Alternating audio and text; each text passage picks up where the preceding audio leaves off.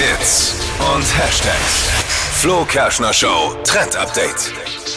Trinken und das Smart. Das soll jetzt gehen. Apple hat jetzt nämlich eine Trinkflasche rausgebracht. Also es gibt ja jetzt alles. Uhren, Handys, Tablet, Laptop und jetzt halt auch noch eine Trinkflasche. Die heißt Hydrate Spark Steel und kostet 85 Euro. Und das Besondere daran ist halt so eine isolierte Trinkflasche, die ähm, hält alles 24 Stunden kühl.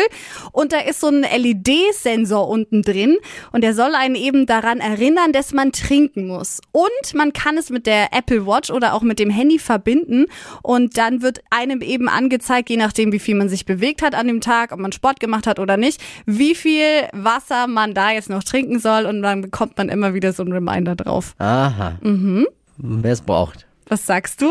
Nix. Ja, also jetzt wird es natürlich sehr skurril und Also ich muss, ich muss echt sagen, für so Menschen wie mich, die super wenig trinken, weil ich einfach den ganzen Tag da nicht dran denk und wenn ich dann daran erinnert werde und dann auch noch berechnet wird, wie viel es ist. ja, wenn schon gut. es hilft, dass man mehr trinkt, warum nicht? Ist gut Aber für die teuer. Gesundheit. Ja, Teuer bra- ist braucht es. eigentlich, aber egal. ja, ja, warum nicht?